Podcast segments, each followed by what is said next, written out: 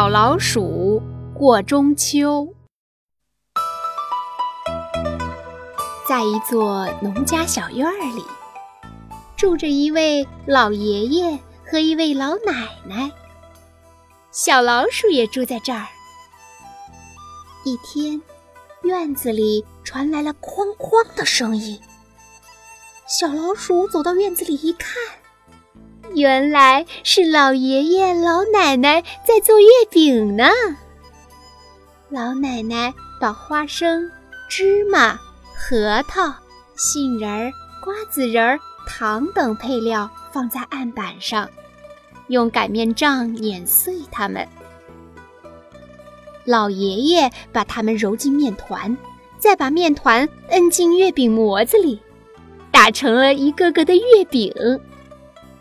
小老鼠想：“嗯，中秋节快到了，老奶奶的儿子、儿媳和孙女儿都要回家过节，我得赶紧给好朋友写信，邀请他们来一起过中秋节。”小老鼠把信交给白鸽邮递员，叮嘱道：“一定要送到哦。”白鸽说：“放心吧，保证送到。”送走白鸽后，小老鼠学着老爷爷老奶奶的样子做起了月饼和桂花糕来。中秋节这一天，天刚蒙蒙亮，收到小老鼠邀请信的乌龟大哥就带上他精心准备的礼物出门了。乌龟大哥经过田鼠家的时候，太阳刚刚升起。田鼠妹妹朝乌龟大哥挥挥手：“乌龟大哥，您早啊！”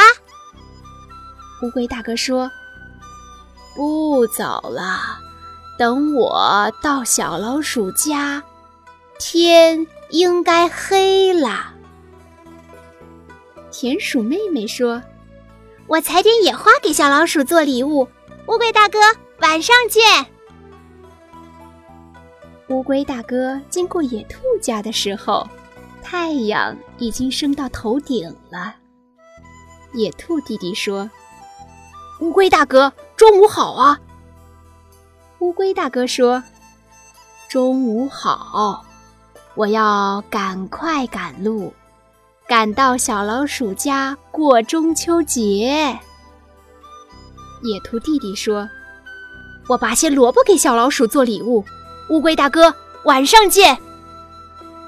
乌龟大哥经过小松鼠家的时候，已经是午后了。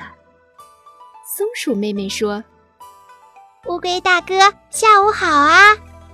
乌龟大哥说：“下午好，我要赶快赶路，赶到小老鼠家过中秋节。”松鼠妹妹说。我摘些松果给小老鼠做礼物。乌龟大哥，晚上见。乌龟大哥经过路边的老树墩的时候，太阳已经落山了。